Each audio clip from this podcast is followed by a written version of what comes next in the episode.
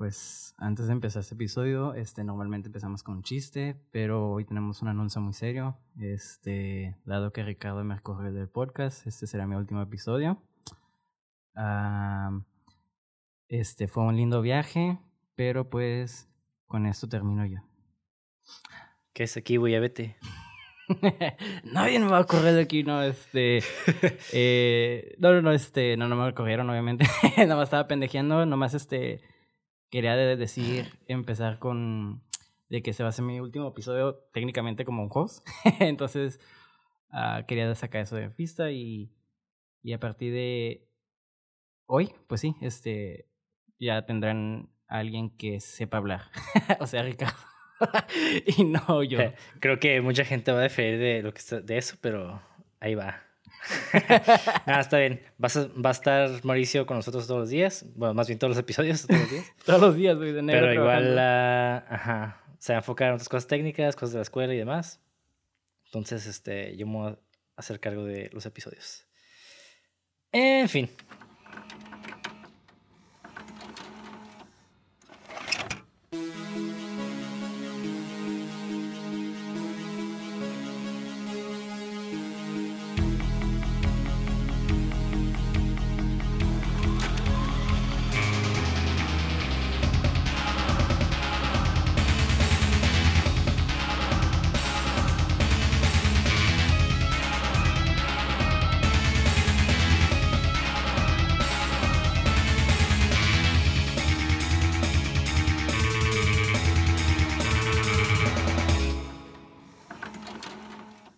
Bienvenidos a Cine666.mpg, el podcast donde en cada episodio su servidor Monty de André dialogará con Mauricio Villa acerca del análisis, crítica y hechos interesantes o pertinentes que envuelven una producción cinematográfica de género de horror, misterio, ciencia ficción y otros géneros de carácter fantástico. En pocas palabras, hablaremos de películas que nos gustan y de cosas que tal vez sean relevantes. Si no, no importa. Y bueno, ya nos tomamos unas tres semanitas de descanso. Creo que fue suficiente para recargar pilas, buscar nuevas películas, planear esta temporada. ¿Y tú cómo ves el panorama de esta temporada? De hecho, bien, este, se viene algo divertido, este, estamos haciendo cositas nuevas, este, que van que se van a estar introduciendo poco a poco, pero pues igual como la primera temporada emocionado de hablar de películas. Eso no se me quita. A huevo, sí, aquí puro cinéfilo fanboy puro nerd acá de nerd. Nomás hablan de cine y ya andamos bien pito loco, güey. y hoy va a ser tu último episodio donde vas a hostear, güey. y pues, ¿qué, ¿qué película nos traes como, como tu cierre de host? este, una de mis películas. Eh, no quiero decir favoritas porque realmente sí me gusta y bastante, pero más interesantes, creo que es este, la palabra adecuada para esta película, que es The Witch, que es este, obviamente uno de mis directores favoritos. Creo que es el segundo ahorita. este, pero sí, esta película es, como dije, sumamente interesante. La he visto como unas cuatro, cuatro veces por ahí. Este, y, siempre, y igual, igual que The Lighthouse que hablamos la otra vez, eh, en la primera temporada de hecho cada vez que la ves es algo nuevo. Y de hecho, esta vez que la vi para prepararme para ese episodio, encontré bastantes cosas y investigando cosas de que, wow, está... Se me hace que está un poquito más densa que The Lighthouse, en mi opinión. Ay, no, para nada. Yo no siento eso, pero... pero okay, bueno, es que depende de qué... Ok, ¿cuál es tu definición de denso? O sea, porque tal vez estemos pensando cosas diferentes. Yo siento que, que el The Lighthouse habla de muchas más tramas y es una, una mirada de ideas que son ideas complejas que están relacionadas, bueno, que más bien eh, Eggers las relaciona mucho en The Lighthouse, pero en The Witch creo que no, yo no diría que es más densa, pero sí es más estudiada. Sí, e, es lo que iba a decir, está más cargada, tiene más como peso, está más denso en el sentido de como el simbolismo y todo eso, a lo que me refería realmente la tensión, no denso de tensión o denso como... A mí de hecho The Lighthouse es de mis favoritas, definitivamente. Pero no se me hace difícil de entenderla. Y The Witch en el sentido creo que es como más útil con las referencias que está haciendo, ¿sabes cómo? Este, en mi opinión. Y eso se me hace como, wow, ok, le está metiendo un chingo de cositas a esta madre que, que, que me recuerda como un poco a, ¿cómo se llama? A Edgar Wright, ¿no? Que hace con el guion de como, no callbacks, pero como cositas así muy detalladas en el guion, ¿no? Que de por sí Robert Eggers, este, de hecho, no me quiero extender tanto, pero tengo el guion de, de, de The Witch, este, lo estaba vendiendo A24 como en un libro así, todo bonito, y lo compré, güey, y está, ahí está el guion, y de hecho ves, lees el guion y creo que todo lo que escribe en el guion sale en la película, como dos o tres cosas que no, güey, o cambian ligeramente. Entonces, eh, se me hace muy denso el guion en ese sentido, pues. Mm, ok, ahora estoy interesado. Digo, tal vez... A ver qué nos traes. Tal vez la estoy súper mamando de más, pero a mí se me hizo muy interesante eso, de por sí el, el, el aspecto religioso de siempre va a ser algo como denso, ¿no? Y esa película pues está obviamente cargada de, de referencias y de contexto, de, bueno, también contexto y de contenido religioso. Pero para eso antes de empezar a hablar de esta película queremos, quiero hablar un poquito de los puritanos. ¿Sabes, qué, ¿sabes quiénes son? ¿O tienes idea de, Sí, sí, sí, claro. sí. Son los, este, básicamente estas personas que venían de Inglaterra para, más bien estaban buscando como esta integridad religiosa de donde estaban viviendo en Inglaterra. Entonces fueron, migraron como peregrinos a, a Estados Unidos, que pues en ese entonces no era Estados Unidos, ¿no? Entonces llegaron con la, con la finalidad de tener esta libertad de expresión religiosa, ¿no? Ser como más Pero, Ajá. puros dentro de esa religión.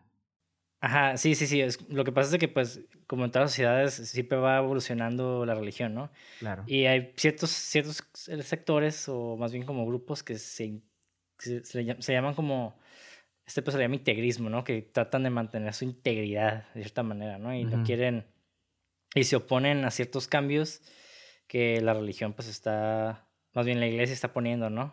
Pues para, para adecuarse también a las personas que están ahí, a la sociedad. Y es lo mismo, ¿no? Es como en México cuando llegaron a colonizar. Realmente, por ejemplo, venían eh, la Virgen y todo eso, digo, todos los santos eran como muy blancos, ¿no? Entonces los empezaron a adaptar para que la gente se empezara a relacionar más con ellos y adoptara como esta, esas creencias, ¿no? Y en Estados Unidos es más o menos lo similar.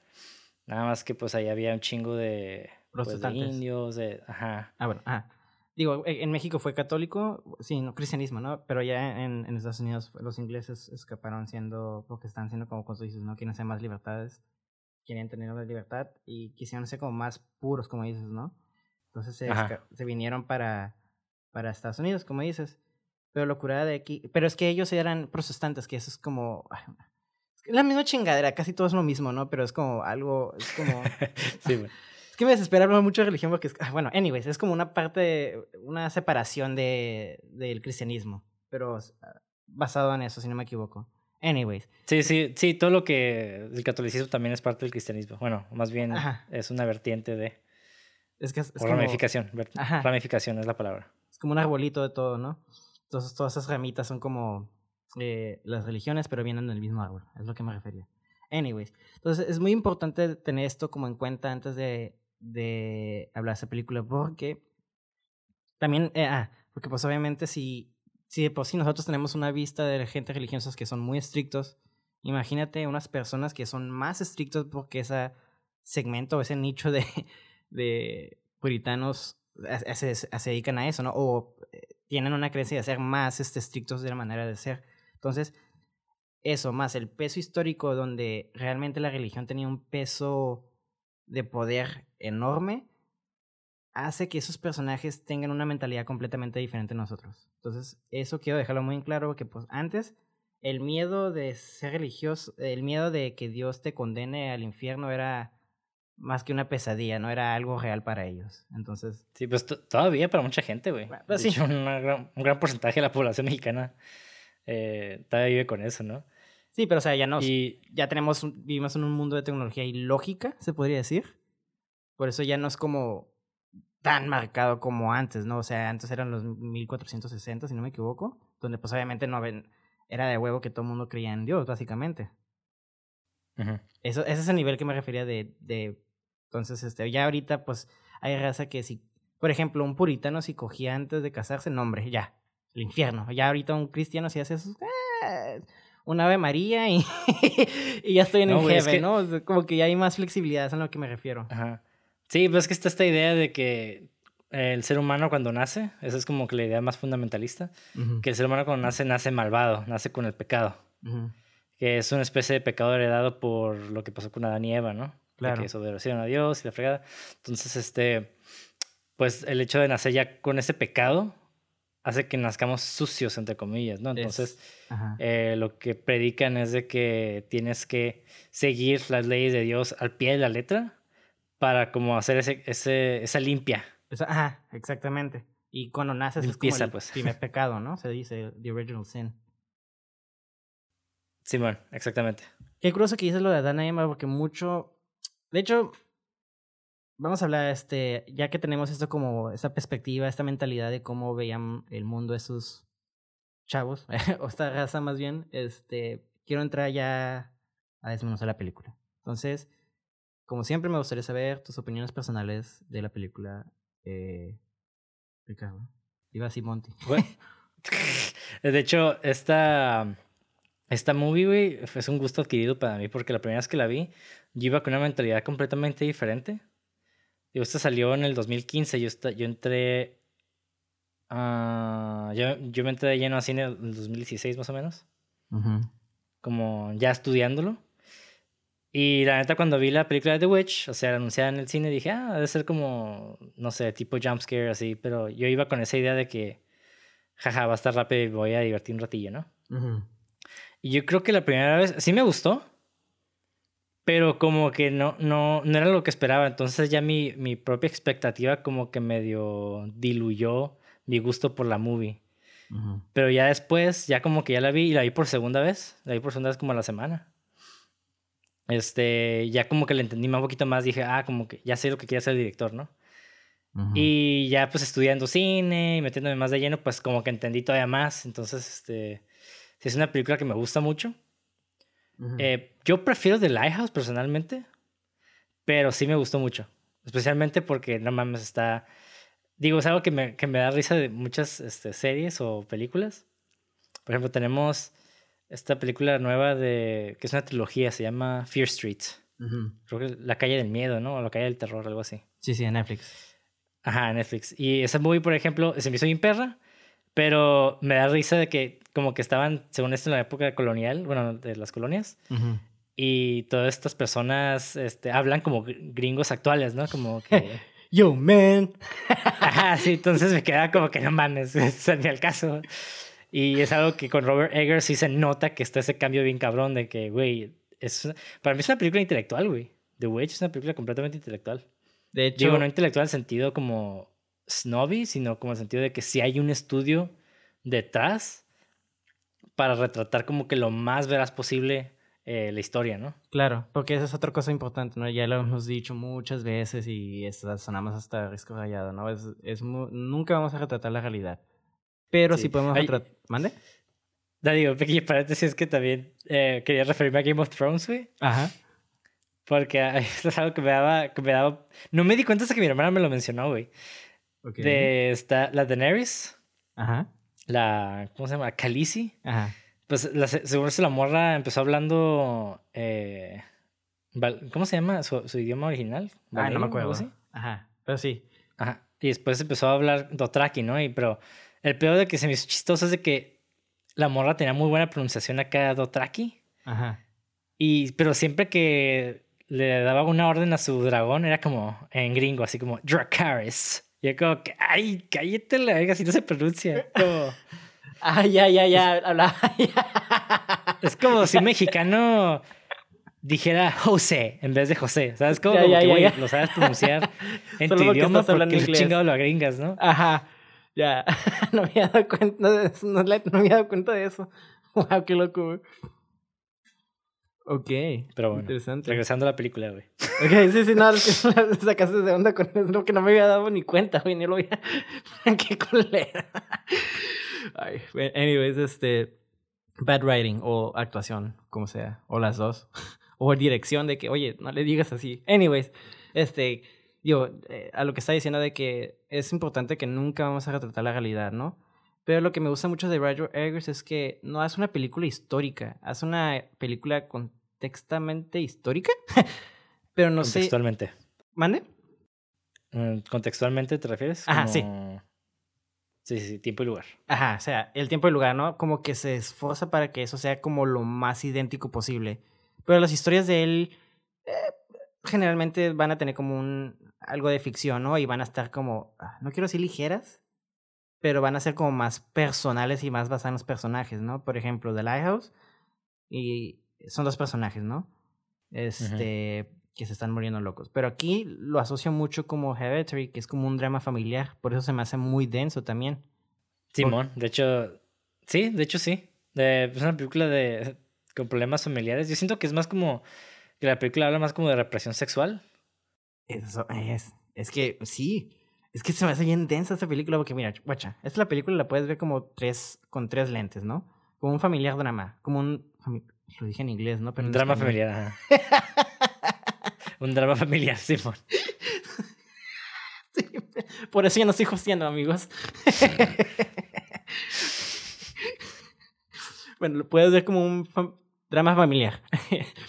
O lo puedes ver como una película de terror con elementos sobrenaturales, que sí tiene, obviamente, ¿no?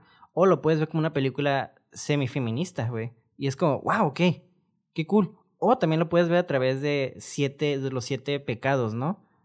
Que cada personaje, que es lo que tú dices, ¿no? Por ejemplo, Caleb, eh, el pecado que lo asocias con él es eh, lujuria, porque cada gato se quiere andar sabrosiándose a su hermana, ¿no? Y así, así. Pero por eso te digo que está muy densa, porque en sí la película, las acciones que pasan no son densas, ¿no? De hecho, hasta creo que son muy lentas. De hecho, la película es más lenta que The Lighthouse, en mi opinión. Pero el contenido es más denso. A eso es lo que me refería. Junto con el. Ajá. Bueno, yo no estoy de acuerdo con que sea más denso, yo, pero. Ajá, entiendo lo que estás diciendo. Ajá. Ok. Entonces, pues empezamos con los pecados, porque sí me, llamó mucho la atención este, que luego, luego llamaste como la, ese elemento. Entonces, empecemos, porque, a ver, pues comienza. Háblame del, del porque es un tema muy esencial la lujuria y la sexualidad, de hecho, en dos personajes que es Thomasin y Caleb. Entonces, desarrollame el por qué lo ves. ¿Por qué lo vemos más bien? Bueno, pues la Chamasin es una mujer que se está desarrollando, ¿no? O sea, es algo que físicamente se le está notando, como este florecimiento sexual. Y vemos a Caleb, que es el que lo nota, ¿no? Y está muy chistoso porque, bueno, no está chistoso la neta, pero está como bien, bien sad. Que el morrillo, pues, o sea, e, el morro sí quiere, sí quiere ser como buena persona, ¿no? Y quiere seguir como que las leyes que le está diciendo su papá que es lo correcto como que si quiere seguir el camino moral, pero obviamente como cualquier persona tiene su, sus necesidades, ¿no? Y el deseo, pues es eso, es, es parte de la naturaleza, como desear. Y el sexo, desear el sexo es, completamente natural, ¿no?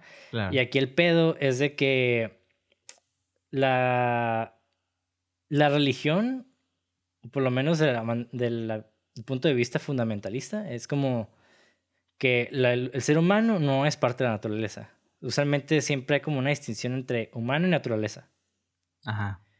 Sí, ¿no? Entonces aquí es algo que se ve como que eh, ellos como que están separados de esa naturaleza. Y pues curiosamente las brujas siempre se han este, relacionado con toda esta... La naturaleza. Ajá, con la naturaleza, exactamente. Pero sin embargo, el ser humano es naturaleza sea, porque somos seres vivos, estamos viviendo parte de, ¿no? Cuando la gente dice, no, es que volar no es natural, ¿no? O esto no es natural. Pues, güey, cualquier acción humana es natural. O sea, si puedes pensar si lo es. Claro. Entonces, la sexualidad es parte, una parte muy fundamental del ser humano. Claro. Es como procreamos, ¿no? Entonces, eh, pues eso es a lo que yo me refiero, como que es este morro tratando de realmente combatir ese deseo que es de la naturaleza. Ajá para llegar a este, a, su yo divino, ¿no? Que es como llegar a, Dios o lo que sea. Claro. De hecho, está curada que mencionas eso porque también, ahorita que lo estaba pensando, y de hecho lo había leído, pero no me acuerdo cómo leí, no le puse como mucha atención a eso porque no lo había visto, pero ahorita que lo argumentas, oye, sí es cierto, de que también la película puede ser vista como este naturaleza contra el hombre, ¿sabes cómo? Entonces me quedé, oh, pues sí, sí, está cool, está cool. Eh, por eso me decía que el contenido de esa película se me hace que lo puedes ver como pues, con cinco aspectos diferentes y es como, wow, qué curada. Entonces, creo que como esta película está muy densa, me gustaría empezar como por cada personaje. Este, van para concluir con Caleb porque es un, personaje que me gusta mucho, que lo que dijiste es de que está curada que, el, como tú dices, el mojo quiere ser un buen mojo, ¿no? O sea, un buen hijo, quiere, quiere, quiere le pregunta, hasta se cuestiona, ¿no? Oye, este, se cuestiona al ver a su, a su, a Thomasin la, la ¿no? Y se queda como, pero no debería estar eso, se siente el dolor de él de que no debería estar haciendo esto, ¿no? Y está curada ver cómo su cien, su pecado es el sabrosearse a su hermana. Y como él termina, es porque ve una morra muy buena, ¿sabes cómo? Entonces como se me hace como un ciclo bien perfecto de su personaje. Y está curada que cuando él se muere, este, él escupa una manzana y esto se hace referencia a dos cosas. A la mentira que le dijo la mamá de que, que estaban cazando, bueno, que estaban buscando manzanas con el papá, ¿no? Simón. y hace referencia a lo que tú, al, al jardín de ese, que Eva, en la manzana de Eva, que fueron cuando fueron expulsados, que la manzana es vista como el pecado, ¿no? Como ese tipo, como, como una ofensa en moral, ¿no? Entonces, al irse con la bruja y pues me imagino que se acostó con ella o algo pasó ahí, este... Simón hizo este acto lustful, este lujurioso. Entonces, está cura de ver cómo ese su arco está muy pegado al al pues, al, al, al, al pecado de la lujuria, ¿no? Y me gusta mucho cómo está trabajado eso. Entonces, ya terminando ese personaje, me gustaría empezar con el papá, ¿no? Porque creo que el papá es el catalismo de todo. Porque es el orgullo, el, es el, el pecado que lo clasifica a él. Y de hecho desde el principio lo vemos, ¿no? Porque de por sí estamos en una plantación de purifi... ¿Cómo se dice? ¿De qué? Ah, de puritanos. Puritanos, la comunidad. De puritanos, ¿no? Y ya sabemos que esos vatos son muy extremistas. Para que te hayan corrido de ahí, es como, ¿qué tan extremista tienes que ser, no? Y está curada sí, es que, sí, como que está implícito que la comunidad, bueno, más bien los que estaban rigiendo la religión, en, bueno, sí, los dirigentes de la religión ahí, Ajá como que sí estaban, se o sea, implícito que estaban, su, sus creencias estaban evolucionando, ¿no? Y ya se estaban adecuando un poquito más a las necesidades de, del lugar.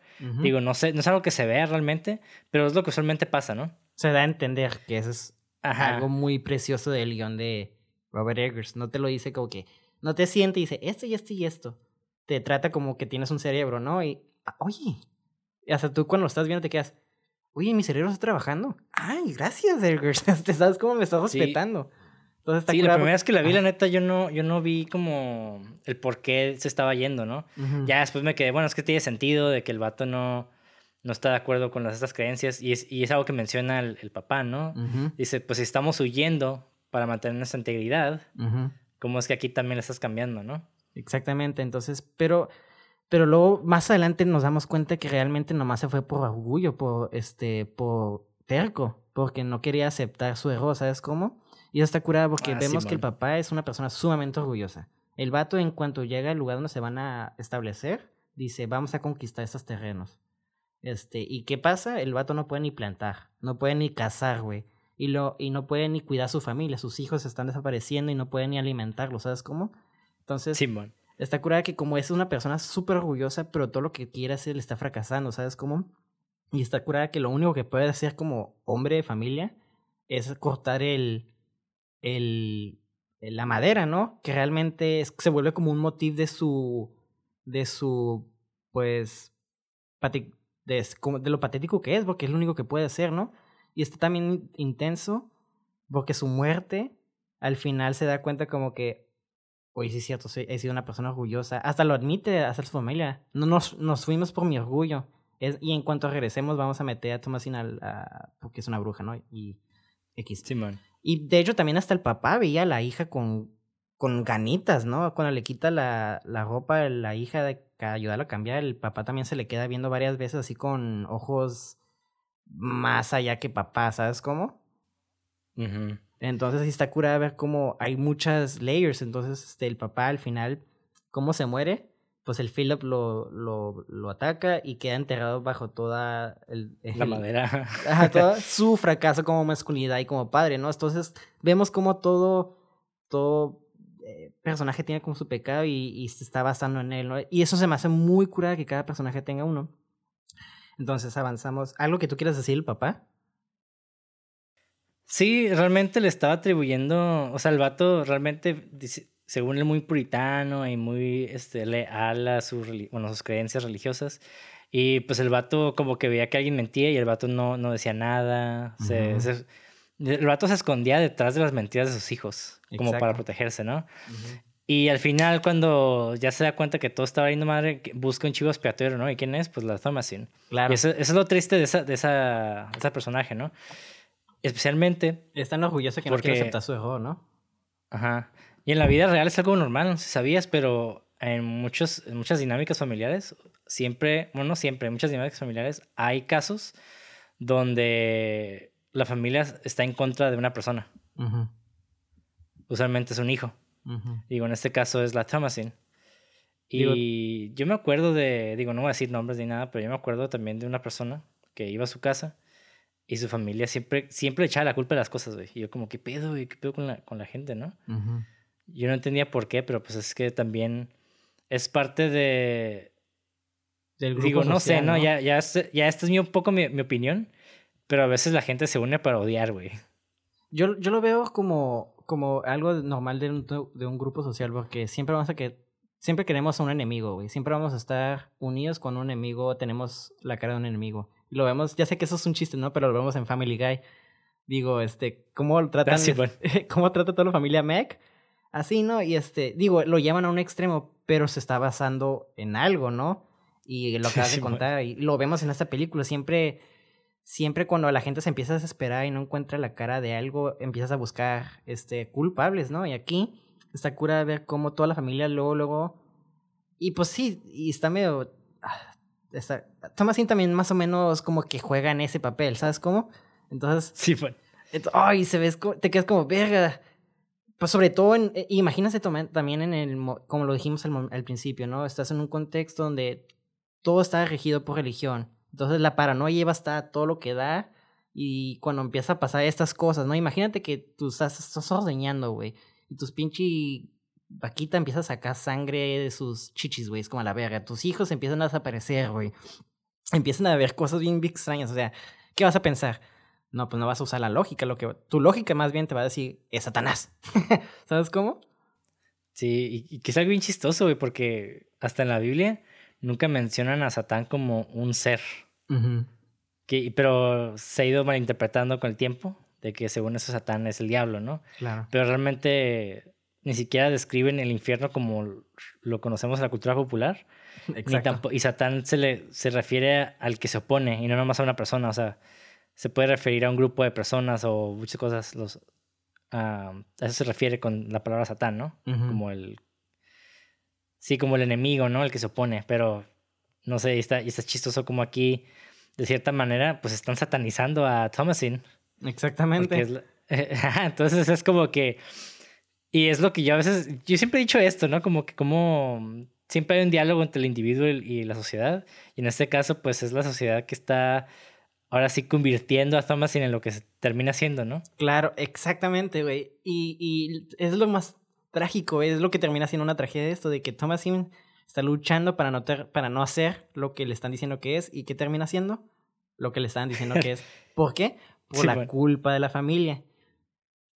Y eso me lleva como el catalismo de la corrupción de la familia, que son los dos hijitos, güey, porque al principio me quedaba, ¿qué vergas son estos niños? O sea, nomás están ahí para dar lata, pero no, porque luego me puse a pensar, ok, si ya estamos viendo eso a través de los pecados, ¿no? Este. De hecho, ahorita que me acordé, sorry por desviarme, pero de hecho, la visión del infierno que tenemos es gracias al Dante, al, al poema de Dante. Simón, la Divina Comedia. Ah, exactamente. Entonces, como tú dijiste, la Biblia nunca se ve el infierno. Entonces, tenemos una imagen ah, pop culture del infierno. por este una por un poema. Anyways, volviendo a los niños. Otra razón porque ya no estoy hosteando. este, me desvió mucho. Pero, güey, sí es cierto, güey. La Thomasin es la Meg, güey, de, de la familia. sí, güey. Y bien cabrón, güey. Porque, y aparte está bien culero porque tu, tu hermano te está sabroseando, aunque ella creo que no se da cuenta. Y el papá es que también, también el morrito, Es que sabes que también el morrito realmente no tiene, no tiene otras opciones, pues. Exacto. O sea, se aislaron. Es chafa, pues. El morrillo es víctima de sus propios impulsos, porque pues es un niño, güey. Bueno, más bien es un recién puberto, un recién adolescente, ¿no? Y sí lo... Y apenas está llegando a, esa ese punto sexual y pues no mames, no hay nadie más que su hermana, güey. Entonces, qué triste, güey. Y su hermana también se está desarrollando porque vemos cómo se está fijando en el busto de ella y cosas así, ¿sabes cómo? Ajá. Pero digo, volviendo a los hijas, este, los dos hijitos, me yo me quedaba pensando, güey, ¿por qué están aquí? O sea, nomás es para mantener a la familia más grande o qué onda. Pero luego me empecé a dar cuenta a través de las varias vistas que los hijos, se podría decir que Mercy, irónicamente, es Raph, porque Raph es, este, es enojo, ¿no? Ira, sí. Entonces acá rato ah, vemos como Mercy acá rato le está cagando el palo a Thomasin, de hecho, gracias a, a los dos niños, que la, el otro niño es Jonathan, creo que se llama, o Jonas, o algo así. No me acuerdo el nombre del morrito, la neta. Sí, es Tal vez Mercy Jonas. Jonas, algo así. Jonas es sloth porque vemos el pinche... Nunca está haciendo nada, ¿no? Está jugando y haciendo un desmadre, entonces soy bien flojo. Pero esos dos como que son los primeros, y como son niños, y los niños son los más fáciles de corromper, y si nos vamos como a las reglas de que los niños nacen con maldad, Black Phillip, ellos, los dos niños siempre están jugando con Black Phillip, son los primeros en corrompidos. Entonces vemos como estos niños al ser corrompidos empiezan a meter cizaña, ¿no? A, a, poner esta, pues sí, cizaña a, crearla contra Thomasin. Entonces me quedé, güey, está bien loco esto, güey, que que poco a poco, poco a poco está... Eh, porque todos esperamos, porque vimos a las brujas, ¿no? Nos enseña una toma donde vemos a la bruja corriendo cuando se roba al bebé, que es el, el, el, el, el, pecado original, cuando se roba al bebé. Pero no quiere decir que la bruja haya estado haciendo todas esas maldades, ¿sabes cómo? Cuando realmente era Black Phillip. Y me gustó mucho cómo utilizaban esos dos niños siendo parte de la familia y no sé si entraron como devices, como plot devices, ¿no? Sino fue como algo muy sutil, en mi opinión. Digo, tampoco están muy bien escritos, la verdad, son los que son de esos dos personajes, creo que son los más menos interesantes, en mi opinión. Sí, de neta no. O sea, realmente están ahí para, para, Es que sabes que ellos son el puente realmente. Exacto. De la, lo que está pasando entre la naturaleza y ellos, ¿no? Y digo naturaleza porque. Digo, es algo que yo no capté la primera vez que vi la película. Pero con la segunda vista, como que me llamó mucho la atención el conejo, güey. Mm. Y el conejo en sí. Tiene un simbolismo. Eh, tiene mucho que. Está, está, chistoso porque mucha gente lo ve como algo religioso, pero realmente es algo pagano, ¿no? El conejo siempre se ha. por su fertilidad.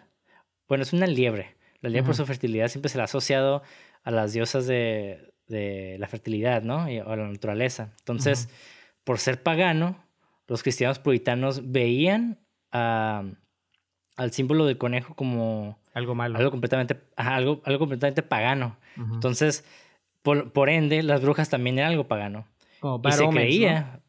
Ajá. Y el folclore, eh, dentro de las historias eh, pues, o leyendas folclóricas, se decía que los conejos eran fieles sirvientes de las brujas o que las mismas brujas se podían convertir en conejos. Exactamente. ¿Y qué pasa cuando los cazadores, bueno, el papá y la y yo, eh, Caleb están cazando y ven el conejo?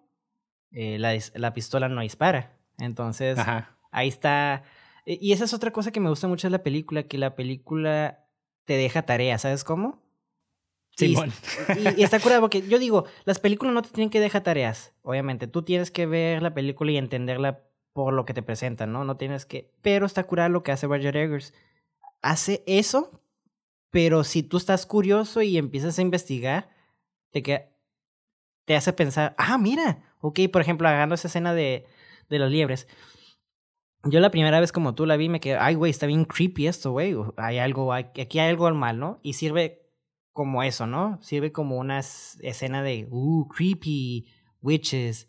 Pero si tú ya sabes este contexto, ya le agrega otro peso. Ah, y tú y yo ya podemos decir, ¿era la bruja? Ya los estaba viendo sí, era, el tiempo. Uh, y, y eso es como tarea extra que nomás sabes si te dedicas a investigar. Pero tampoco es obligatorio y es lo que me gusta mucho de Barbara Eggers, ¿no? Tiene ese balance que muchos directores no siento que pierden, ¿no? Que se enfocan como o mucho en la ambigüedad y pierden el sentido o se enfocan mucho como en lo concreto y pierde como esa ambigüedad, ¿no? Y Barbara Eggers es como el filo, ¿no? Camina así, al borde. Lo vimos en sus dos películas, güey. Sí, y yo siento que es un poquito más ambiguo. Yo siento que se inclina más por la ambigüedad. Sí, yo también. Porque también, digo, también es por parte del arte, ¿no? Y las pinturas igual, eh, especialmente como que la pintura contemporánea, siempre tiene como un, un significado detrás de, ¿no? ¿no? No es como que tan simple como que lo ves y, ah, ya. Como ver un retrato, ¿no? Es un retrato y pues es un retrato y ya. Pero digo, el arte abstracto puede significar muchas cosas, ¿no? Claro. O, el mismo, o la misma carencia de significado ya significa algo. Entonces está como bien. Exacto. Está bien irónico. Entonces, este. Y eso me lleva a hablar de la, el último personaje que no hemos hablado, que se me hace. Ay. Creo que para mí fue la mejor actuación, que es la mamá. La mamá. Sí. Sí, güey. La mamá, no mames, güey. La mamá es envidia. Eh, en, en ese así la asociamos con un pecado. ¿Por qué? Porque empezamos a ver cómo empiezan a tener esta envidia a Thomasin, ¿no? Y le empieza como, de hecho la mamá es la son los primeros, este, los hijos, ¿no? Porque empiezan a convencer a la mamá que, que Thomasin es la culpable, ¿no? Porque la Thomasin, como habíamos dicho, se busca un poquito el problema cuando les dice a, a, la, a la Mercy, yo soy la bruja, bla, bla, bla, y empieza a caerle el palo y la, y la Mercy se empieza a asustar. Y es cuando, y es cuando ahí se empieza a sacar como el, el rap, ¿no? De que, ah, me asustaste, ahora yo voy a hacer que todos crean que tú eres la bruja, ¿no? Y es como, verga, güey. Es como un pequeño acto de como de juego. Esta niña se lo tomó muy en serio y le caga el pues palo. Sí, güey. Pero, ay, pinches niños bien cagazones, güey. Sí, güey. Súper cagazones. A mí lo que, lo que me hundió fue, es, hay una escena donde ellos se desmayan, ¿no? Durante la muerte de, de, Caleb. Ya ves como que están rezando y como que se desmayan los morrillos porque no se acuerdan de los rezos. Y ahí como que yo ya, yo ya, ya se nota que estaban contaminados por el mal, ¿no? Ya como que Black Philip, Felipe Negro, ya como que los contaminó. y entonces ahí se desmayan. Y, y está, está bien loco porque la Thomas está diciendo, ellos fueron, ellos fueron, y ya como que el papá como que sí le cree. Ya, ya en su confusión, el vato ya empieza a culpar a todos, ¿no? Sí. Y está bien chistoso porque va contra los morrillos y están acostados y los levanta y se despiertan en chinga. Entonces ahí me quedé como que, ay, güey, ¿se estaban haciendo? Es que está o si están dormidos los despertó, güey. Sí, está bien intenso esa escena porque la Thomas le está diciendo, se están haciendo, se están haciendo. Y el papá como que sí sabe y los agarra y les dice, les voy a estrellar la pinche cara si no contestan. Y por eso se ven los, los mojos en chingas. Y se, dicen, no, aquí estamos. Y por eso el papá se emputa y dice, ya no puedo confiar en nadie, a la verga. Y encierra a todos en la cabaña o, bueno, en, en la casi, eh, esa casita donde están todas las eh, goats, las cabras, ¿no? Simón. Pero bueno, volviendo a la madre, la madre se me hizo un personaje que creo que ella era como el, era la envidia, ¿no? Así lo asociamos con un, con un pecado. Pero eh, hablando como ya como personaje, creo que, no sé si entendí bien, porque el inglés está medio, eh, es un, un inglés muy arcaico, es Jacobus, Jacobus, algo así, no sé cómo se llama, pero creo que le fue infiel, el, ella le, le, confiesa, creo que el hijo no era de él, y si era eso, me quedé, ok, está curada que como de, de que... Ah, cabrón. Creo, no, no estoy seguro. Es que, y, luego estuve investigando y cuando vi un video también mencionan de que este le de que el bebé no era de ella, ella, ¿sabes? Como por eso tampoco quería bautizarlo el papá. Entonces, no sé cómo, eso me confundió un poco. Entonces tendría que mm, checarlo. Yo, entendí, yo entendí como que no lo quiso bautizar por las reglas que tenía la iglesia. Fue como por su orgullo de que ah, no, lo voy a bautizar, no lo voy a bautizar aquí porque no son tan puros como dicen. voy a checar eso, porque sí, sí me confundió esa parte, la verdad, este porque si fuera por eso, si tomando en cuenta de que no era de ello, este, de ella, el bebé fue el primero, ¿no? El primero y la familia ya era. Y también podemos ver que tal vez los corrieron por eso, ¿no? O algo así, ¿no? Este... No creo, fíjate, yo, yo no siento que le haya, le haya, engañado a él para nada. Yo no siento eso. Puede ser, pero lo dudo mucho, güey. Yo, no, yo nunca recibí como que esa vibra de la señora, güey. Ok. ajá. A mí sí, un poco, porque sí hubo, había como algo ahí eh, raro con el bebé. Yo sí sentí algo, algo, digo, bueno, anyways. Digo, eso es algo que sí que me, me, me sacó mucho de onda, porque digo, no lo entendí por el inglés. Pero cuando digo que investigué, sí como que dos personas mencionaban lo mismo y me quedé, hmm, ok. Pero digo, no voy a entrar en detalle con eso, ¿no? Porque, pero, eh, porque sí está cuestionable eso. Pero se me hace muy interesante cómo la señora era como eh, la goma, ¿no? Que pegaba a la familia. Y siempre es la mamá la que sostiene a la familia, ¿no? Porque vemos como el papá, él empieza a fracasar como realmente el dueño de la casa, ¿no? O el hombre de la casa. Y vemos como la mamá, dentro de su desesperación y su delirio por haber perdido su, pues, su bebé, güey, imagínate qué feo, empieza a tener como esta cizaña, ¿no? Porque la gente siempre va a querer, y lo vemos en todo, ¿no? Siempre, si le pones eh, la cara a un enemigo, vas a unificar algo, ¿no? Y lo estábamos hablando hace rato. Entonces, la desesperación de, de que, ok, se, se desapareció su, su vasito, ¿no? O su cup de plata. Ah, sí, man. Y y nadie, nadie dice nada y Caleb sabe, güey. Y el papá después de que le cae el palo de que mentí y todo eso es malo y se va al infierno, ve que es el papá se queda callado y él no puede decir nada. Y luego, luego, que ¿quién, quién es más fácil de culpar, no? Thomasin, porque ya tiene la cizaña de, de, de los hijos, de cómo es, sí, ella es la bruja, sí, pues ya, ella, ya sabes Sí, pues ya carga con la culpa. Es que también ya carga con la culpa de que perdió al bebé, ¿no? Entonces, ese sentimiento ya está relacionado con, con la persona. Sí. Entonces, eh, pues esta, pues que es una profundidad, e, es lo que dice también de, las, de cómo transmuta las emociones. Es de que solamente cuando tú estás muy triste, ese, esa tristeza se puede convertir en ira. Entonces, esa tristeza que sentía contra el bebé la, la, transmutó en una ira, ¿no? En una ira contra su hija. Como de que por tu culpa, o sea, es tu culpa, ¿no? Y, y yo creo que el ponerle cara a todo es también muy Peligroso. común dentro de, de este tipo de, de creencias como religiosas eh, fundamentalistas. Porque, por ejemplo, ya están viendo este poder divino como un Dios. Es, Dios, es una persona. Claro. Sí, ¿no? El diablo es una persona también. Entonces, eh, pasó algo, ¿quién tiene la culpa? O sea, vamos a buscar a una persona para, que, para culparla, ¿no? Y, siempre es como que buscan eso, ¿no? En, en, vez de decir, güey, la neta, eh, y eso es, cuando falta parte de este pensamiento deductivo, ¿no? Es de que, güey, estamos en medio de la nada, somos tantas personas donde el líder ni siquiera tiene la habilidad para, para sembrar en este lugar. O sea, el vato ni siquiera, o sea, llegó y dijo, voy a escoger esta tierra. Sí, es lo que te digo, fue orgulloso, el vato fue arrogante, güey, fue, fue el vato, voy a conquistarla y realmente vimos que no puede hacer nada. Lo único que puede hacer es cortar madera, güey. Sí, es que digo, también, también si nos ponemos a pensar, esa tierra ya estaba maldecida, ¿no? De cierta manera. Entonces, aunque el vato supiera sembrar, que a lo mejor sí sabía, pero pues no, yo creo que hizo un mal trabajo este, haciendo este estudio con la tierra para ver si se podía. Ahí está la pues, arrogancia de él, güey, asumiendo que iba a poder. Sí, y sí, y ahí es cuando yo creo que pudo haber dicho de que no, sabes qué, la neta la cagué. Y pues este, vamos de regreso, ¿no? De hecho lo acepta, ¿no? Y de hecho se, se iban a regresar cuando se vuelve el desmadre del, Sí, pero pues ya se ha muerto el hijo, el bebé se desapareció también.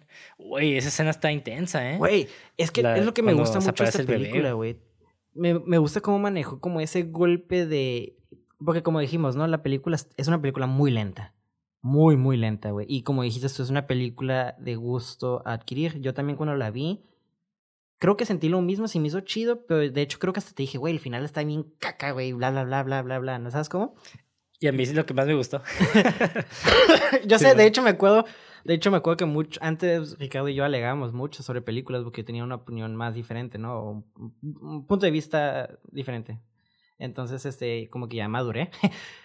y al volver a ver y ver y ver y ver, me encantó el final, güey, porque ya entendí el proceso, ¿no? Y, y, y ya está cura ver cómo la mamá, digo, volvemos como la mamá empieza a, a crear como, a creerse esta noción de que es la mamá, ¿no? Digo que es la Thomasin.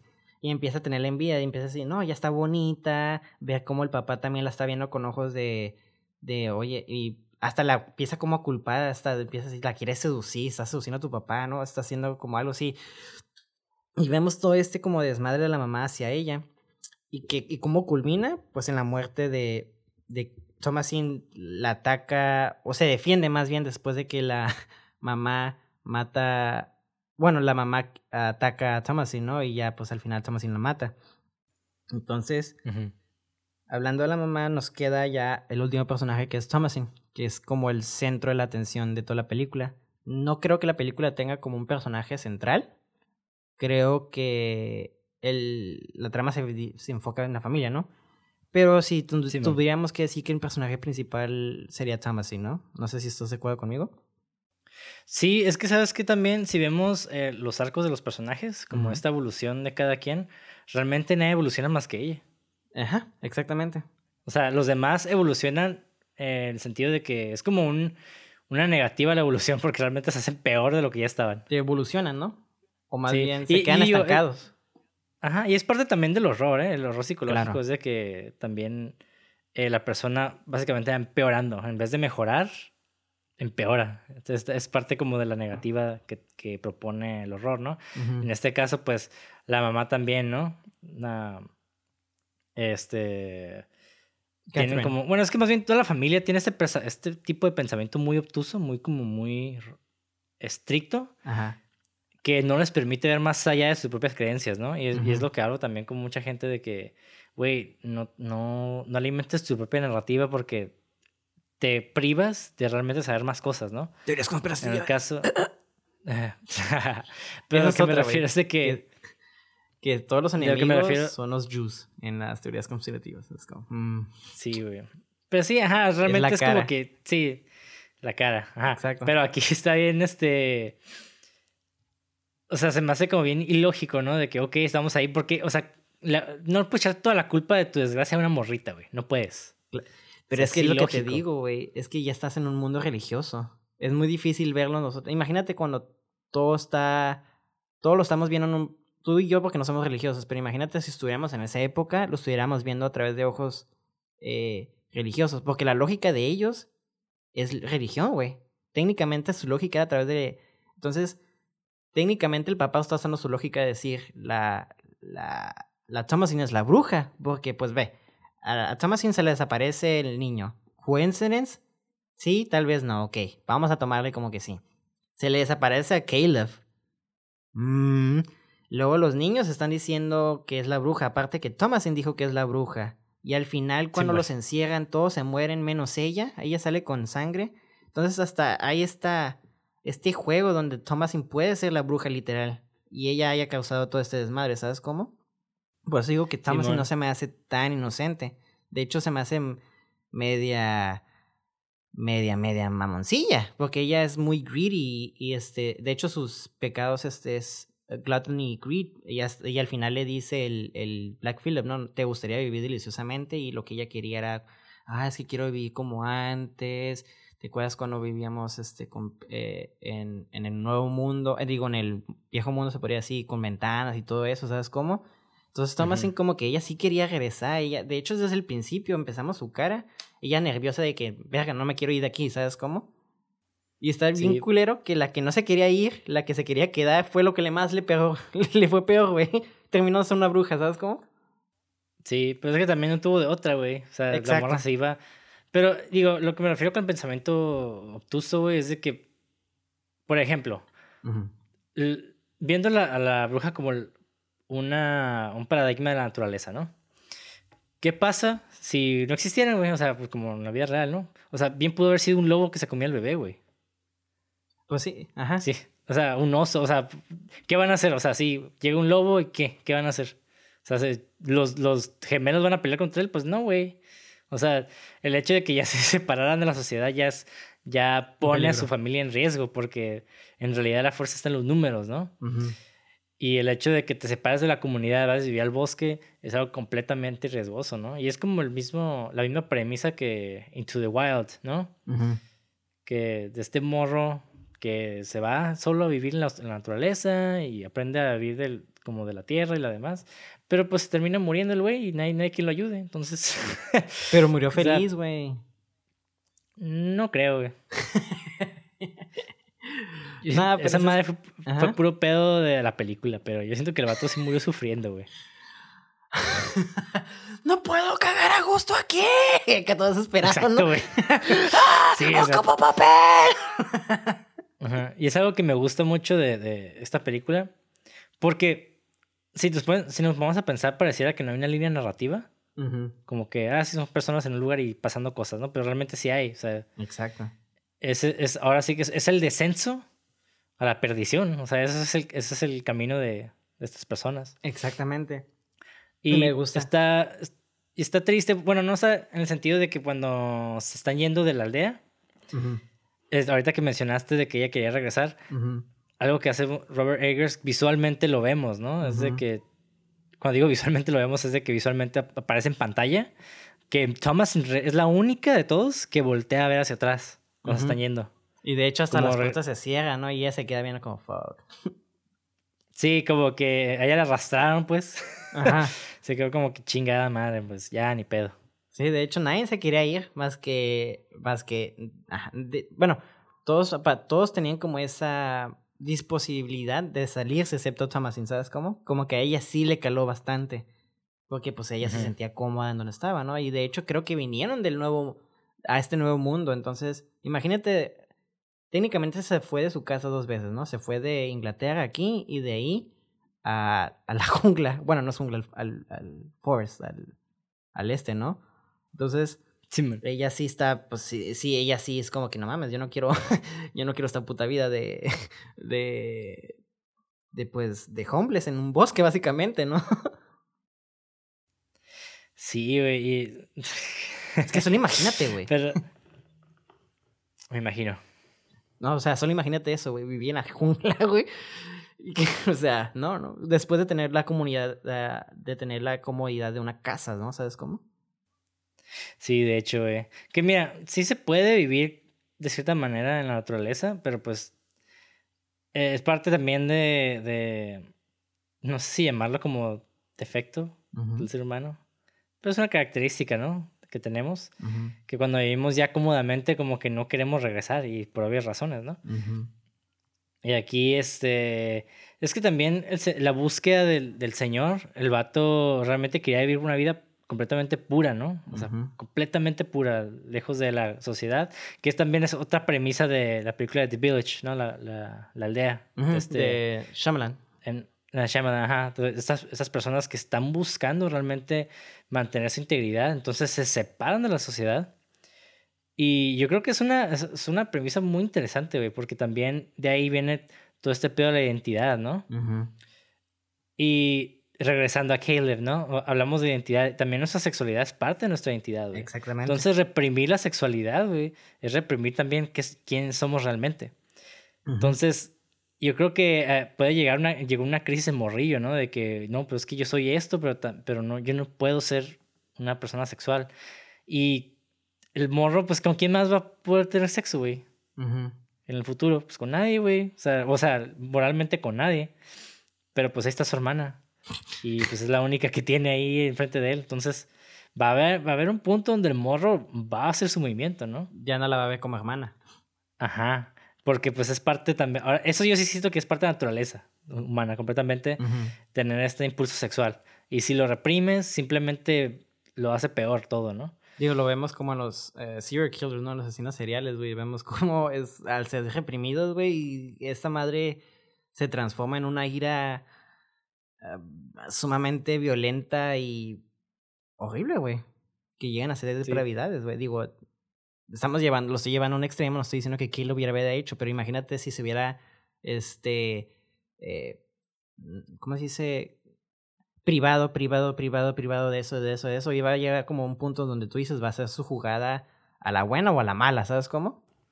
Sí. Bueno, yo no siento que los asesinos en serie eh, sean así por la represión sexual. Algunos. Pero eh, yo siento, o sea, yo creo que en el sentido de que sí es como la última gota que derramó el vaso. Sí lo veo así, claro. Pero, por ejemplo, hay mucha gente que está reprimida sexualmente, pero no mata gente. Entonces, eh, ahí ya hay otras variantes que, que no consideramos, ¿no? Que hace un asesino en serie, pues un asesino en serie. Sí. Pero bueno, sí, y, este, en, esta película pues vemos pues esta represión, ¿no? Y en sí su búsqueda por, hasta se puede ver como algo simbólico eh, de manera, como lenguaje visual. El morro buscando, o sea, persiguiendo el conejo. O sea, está, está persiguiendo la sexualidad, o sea, literalmente. Sí, porque el conejo, bueno, no, esa es otra escena. De hecho, porque cuando sigue el perro, ¿no? El perro se le escapa, lo lleva al, a, con la bruja. Porque encuentra la, al perro todo muerto. Luego ahí la, la, bruja pues se ve toda guapa, el vato dice, no, de aquí soy. Y oh, man. Pues, sí, pero fíjate, fíjate, que yo creo que en una escena antes de, de esa, el morro creo que sí logra cazar a un conejo. Según yo no, porque eh, Ah, no, no. Es que hay un conejo, que, pasa es que, que se encuentra muerto. Thomasin y Caleb llegan y encuentran el conejo muerto y en, en, la trampa, creo. Lo abren y dicen, mira, encontramos esto. El perro se va en chinga, el, el caballo se asusta, tumba a la Thomasin y el, el güey se va con él a buscar el perro. La Thomasin se despierta y el güey ya está perdido, pues. Sí, pero si te pones a pensar, eh, o sea, el conejo, si, si digamos que es una bruja. Ajá. Entonces, ¿qué tal si mataron a una bruja y la otra bruja en venganza pues el morrito. Sí, de hecho, porque al final vemos siete, de, son siete brujas, al final, si no me equivoco, y este, pudo haber hecho ocho, y, y ese conejo fue, era la octava, ¿no? Sí, sí, tal vez eran siete, ajá, yo digo que eran siete por los siete pecados capitales, ¿no? Ya como que, ahí, ya la estoy viendo de más, ¿no? Tal vez estoy exagerando con No, no, no. yo sí creo que, es que sí son siete, sí son siete brujas las que salen con Thomasin, o, ya, eh, o sea, ella es la séptima. Sí, pero pues sin ella había otra séptima, ¿no? Ajá. Entonces me imagino que es la que se comieron o la que, que tú dices que se quedó en la... Y ella fue la sustituto o el reemplazo. Sí, y de hecho hay un foreshadow. Y hay una parte donde vemos este la bruja comiéndose a la cabra. Ah, sí, güey, pues es lo que te digo. Pudo haber sido Thomasin, güey, porque si no me equivoco, al meten a los dos hijos y a la Thomasin ahí, ¿no? No, pero la toma sí no estaba bien, no estaba, o sea, ella estaba viendo también. O sea, ah, no era la bruja. Sí, sí, es que no me acordaba. Pero, pero cuando digo foreshadow es de que hay una escena, ah, más o menos al principio, donde un conejo entra a la choza, güey. Y los está viendo desde adentro de donde están los, las cabras. Oh, sí es cierto. Ajá, entonces sí, puede ser que esa, ese conejo sea esa bruja. Y como que está espiando, ¿no? Ajá. Sí, sí, sí. Sí, sí pues está viendo. Eso. Y, y, ya que se ve todo desde afuera, porque lo que me gusta de la película es de que realmente no, bueno, es ambigua. que me encanta, ¿no? Pero no pasa nada sustancial en toda la película. Solamente vemos este, este ambiente medio eerie, así como medio oscuro, por medio de la música, ¿no? De la música, los dolly, los zooms. y este. Pero ya viendo el final de la película y regresándola a ver otra vez, te das cuenta de que siempre estuvieron rodeados por brujas. Ahí está, todos los conejos son las brujas. De luego el Black Phillip pues es el pichi. El Black Phillip estuvo con ellos desde el principio, güey. Ajá, exactamente. Ahí estaba, güey, ahí estaba. tirando barra, güey. Entonces ya como que a la pues, verga. Pues Eso lo, hace un poquito más perturbador, ¿no? Es lo que te digo, que las brujas realmente no hicieron nada. Fue Black Phillip el que estaba haciendo todo el desmadre. Las brujas están ahí, nomás. Lo único que hicieron las brujas es robarse al pinche bebé al principio. Y Black Phillip fue el que estuvo bueno, también poseyeron a. También poseyeron al, Caleb. Ah, sí, sí, sí. Pero porque el pinche Black Phillip estuvo cagando todo el, el, el, territorio. Por ejemplo, no podían sembrar. Me imagino que era Black Phillip ahí echando su bad juju. Y el por no sembrar los hizo salir, ¿sabes cómo? Simón. y el salir, pues los cazó las brujas. Entonces, a mí se me gustó mucho eso, ese aspecto que también se me hace medio ambigua. Porque, por ejemplo, vemos cómo por ejemplo, vemos secuencias, como tú dices, que realmente cuando desaparece el bebé, no, no hacen como una secuencia así como que pam, pam, pam. Realmente nomás es como un dolly up y nomás se ve como plantitas moverse y, ya es como toda la revelación de que desapareció el bebé y te quedas, ¿qué? ¿Sabes cómo? Entonces, hasta, ah, el, hasta el final donde ya te muestra como todo y por eso te pega bien cabrón el impacto cuando ya es como, oye, la verga, güey, porque, el, por ejemplo, cuando la bruja se come las cabras y a partir de ahí, e, el la mamá quiere matar a la, a la Tomasino y luego la cabra mata, el Blackfield mata al papá, güey, luego ah, la... Eso, o sea, se pone el cuerno, güey. Ajá, se hace el cagadero y hasta que Thomasin la mata, ¿no? Y le cae la sangre de la mamá y es cuando dice, ya, vele ver. Se, se desnuda, bueno, se quita como la ropita que tiene y ya se como que se queda dormida, ¿no? Y es cuando llega Black Phillip y le dice, no te gustaría beber deliciosamente. Y está curada porque... Bueno, de hecho ella lo busca a ese güey, el vato ya se iba a ir. Ah, sí, cierto, le dice, le dice, sí puedes hablar o algo así, ¿no? Ajá, sí, respóndeme si puedes hablar, ¿no? Acá como que le está insistiendo. Pero es que también ella buscó refugio en él, porque pues si este mundo de Dios la trató tan mal. Exactamente. Pues qué, qué, qué, qué tan peor puede ser este otro mundo, ¿no? ¿Qué más le puede quedar? Porque, para, por ejemplo, ¿cómo, ¿cómo va a ser? ¿Qué va a hacer? Se regresa a la plantación y ¿qué va a decir? Ah, pues, pate a mi mamá. Luego, luego la van a tachar de bruja, ¿sabes cómo? Vas como, como eran. Entonces, que te matan, como dices, tu, tu papá quiso, te tachó de bruja, tu mamá literalmente te estuvo buscando para matarte, tus hermanitos literalmente te culparon de bruja y tu hermano te quería coger aunque tú no te dices cuenta, ¿no? Entonces, como dices que, ok, ya la, la tragedia, ya no se puede hacer más tragedia, ¿no? ¿Qué más le queda cuando ella era la inocente, se podría decir? Dice, pues bueno, si como tú dices, el mundo cristiano de Dios me trató así y la cara me está diciendo que voy a vivir deliciosamente, probar este butter, ¿no? Le dice, no, pues a huevo. Lo, con mi familia lo único que probé fue desmadre y destrucción. O sea, la mantequilla, pues va a estar sabrosita, güey. y de hecho, es una lectura que podemos hasta implementar ahorita en, con la sociedad actual, ¿no? Bueno, no actual, pero como esos últimos 100 años. Porque, por ejemplo, eh, digo, ya vimos The Sons of Sam, que el documental que también hemos hablado de eso en el podcast, pero pues hemos hablado entre tú y yo, ¿no? Está muy bueno, ¿eh? ¿eh? Sí, que hablas de todos estos cultos satánicos, ¿no? En Estados Unidos. Pero también Estados Unidos fue bastante fundamentalista. De hecho, empezó con estas personas puritanas, ¿no? Y es algo que ha permeado en la sociedad por un chingo de décadas. Si no es que siglos, güey. Entonces, este, pues siempre va a haber como generaciones que están oprimidas, ¿no? Claro. Y lo vemos en todo, toda esta, estas películas, ¿no? Los 70s, 80s, o es más, ni nos vamos tan lejos, en los 60s, pues estaba la liberación sexual, ¿no? Claro. Y vemos ya como toda esta raza como que empieza a explorar ya su sexualidad, empieza a ver otras alternativas, y qué casualidad que es cuando más cultos satánicos eh, hay en, en, la sociedad gringa, ¿no? O satánicos entre comillas, porque pues si lo vemos de la perspectiva católica, pues sí son satánicos, ¿no? Claro. Pero estos grupos, pues digo, paganos, con carácter esotérico, y incluso en el cine, se, se permeó mucho. Sí, no es como que el, el, hecho de que algo sea pagano no quiere decir que sea ligera, instantáneamente malo, ¿sabes cómo? Sí, pues es que no, más bien no es cristiano ya, güey. Ajá, exactamente. El, el, que algo sea, no sea cristiano no quiere decir que es malo en, en, chinga, pero bueno, ya sabes cómo son. Pues sí, pero por ejemplo, si ¿cuánta, cuánta gente realmente ha con leer los, los mandamientos del satanismo, ¿no? Digo, si lo ve un católico se dice, ay, no, guácala, seguro dice matar a todos, ¿no? El primer mandamiento, una pendejada así. Como que tienen como esta idea popular, pero realmente son, si lees los mandamientos, es mucho, son muchas reglas que hasta los mismos católicos se rigen. Sí, sí, sí, es cuestión de, pero es como más basado en el conocimiento del satanismo, ¿no? Ya hablando como el satanismo correcto. Eh, pues no, no diría que hay un satanismo correcto, pero pues hay diferentes eh, grupos, ¿no? Por ejemplo, en México yo me acuerdo que, digo, no, tampoco voy a decir nombre, ¿no? Pero digo, esta persona me dijo de que no, si alguien se mete a tu casa a robar, mátalo, porque si no te van a meter al bote. Digo, y esta persona es católica, la que me dijo esto.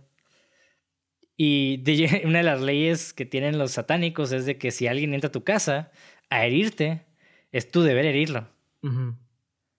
Entonces es como de que, pues, güey, o sea, ¿cuánta gente pseudo católica o pseudo cristiana en México Tal vez era un eh, piensa de esta manera, ¿no?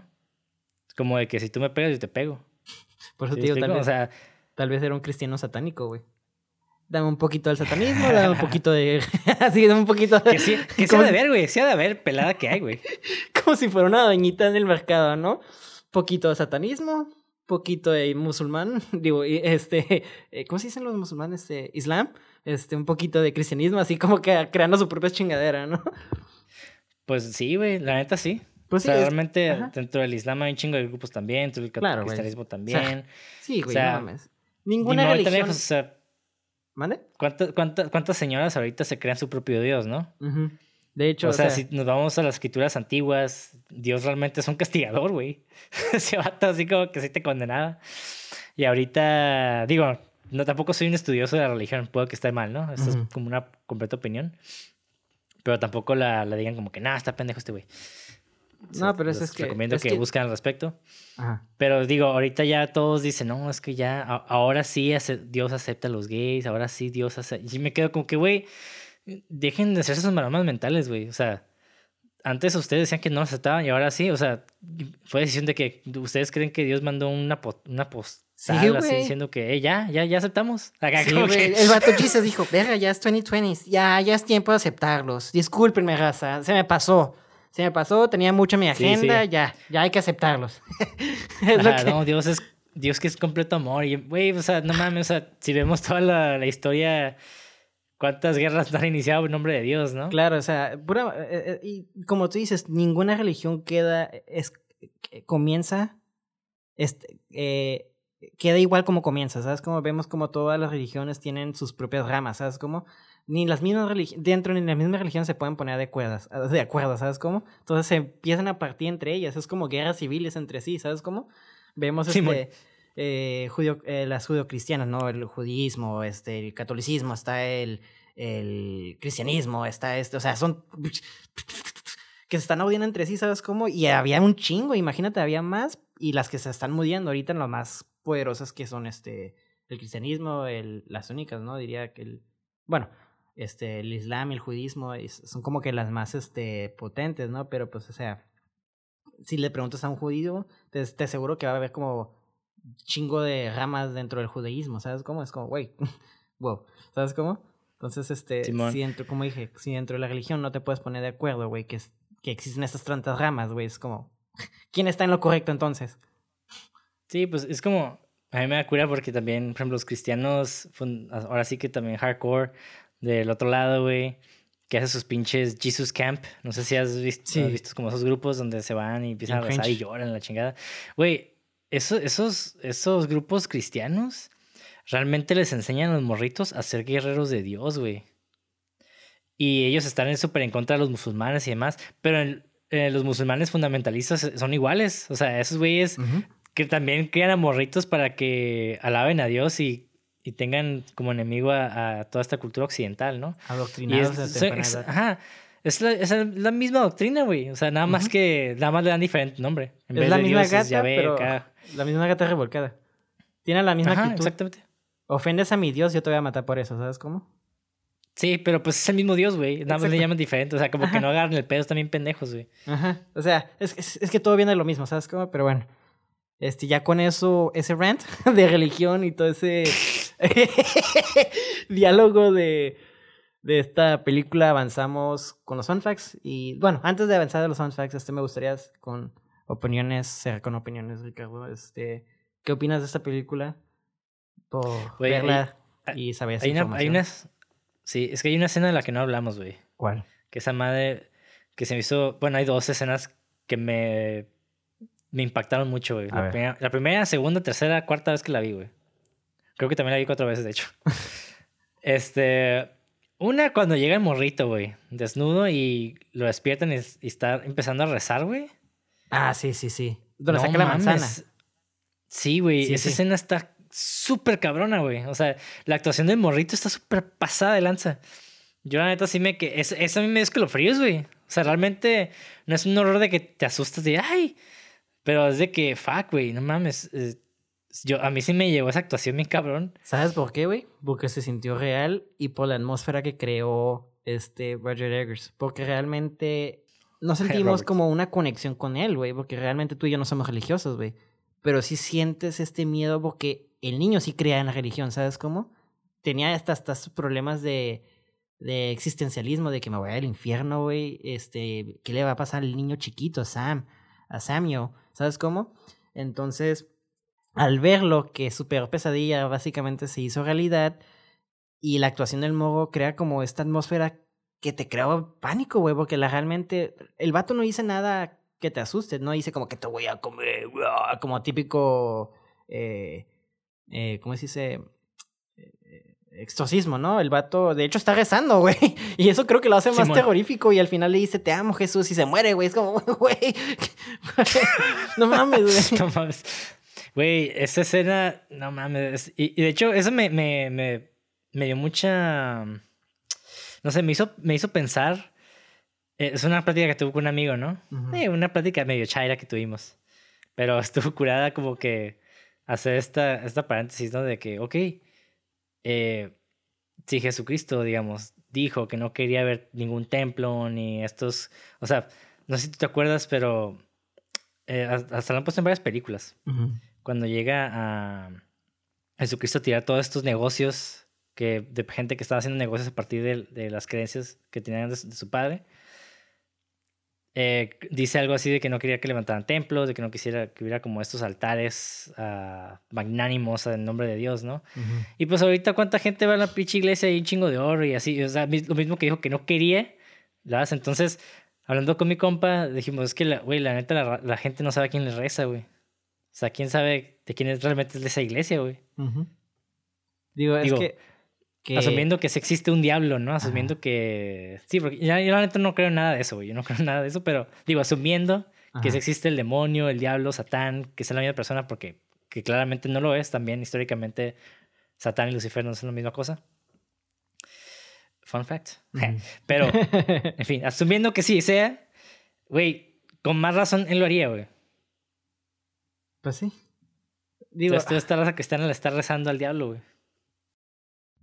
Es que ah, lo único que puedo decir respecto a eso es de que es una cosa que Dios no quiere el dinero, güey, o el oro, pero es una cosa que el padre sí, güey. El padre quiere, Lo único que quiere el padre es un niño joven, güey, y dinero, güey. Sí, güey, un, niño, güey. Un niñito y dinero, güey. Un niño con feria, güey. Sí, sí, sí, sí, güey. Me lo puedo coger y le puedo sacar feria, güey. Porque para eso son los padres de pura pedofilia, güey, la verdad. bueno, Anyways. En fin. en fin, terminando con la otra el segundo La otra escena, hay otra escena, güey. Hay otra escena que me, que me gustó un chingo, güey. Y esa madre sí me dio que lo fríes, güey. Es cuando aparece ahora sí que el Caleb con el, con el bebé, güey.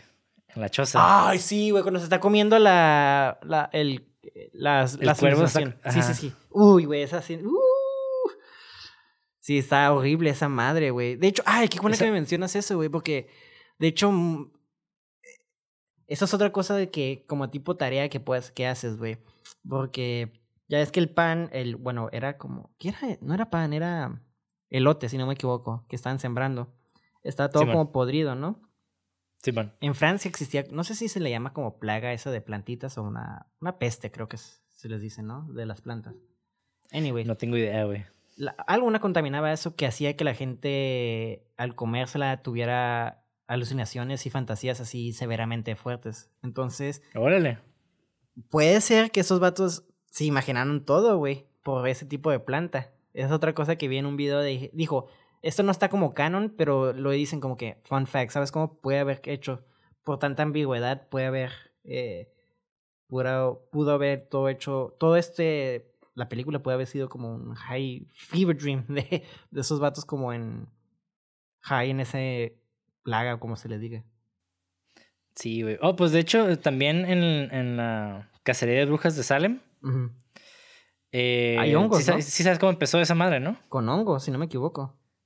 Eh, sí, era una especie de planta o vegetal, no me acuerdo, que unos niños se comieron y se empezaron a convulsionar, güey.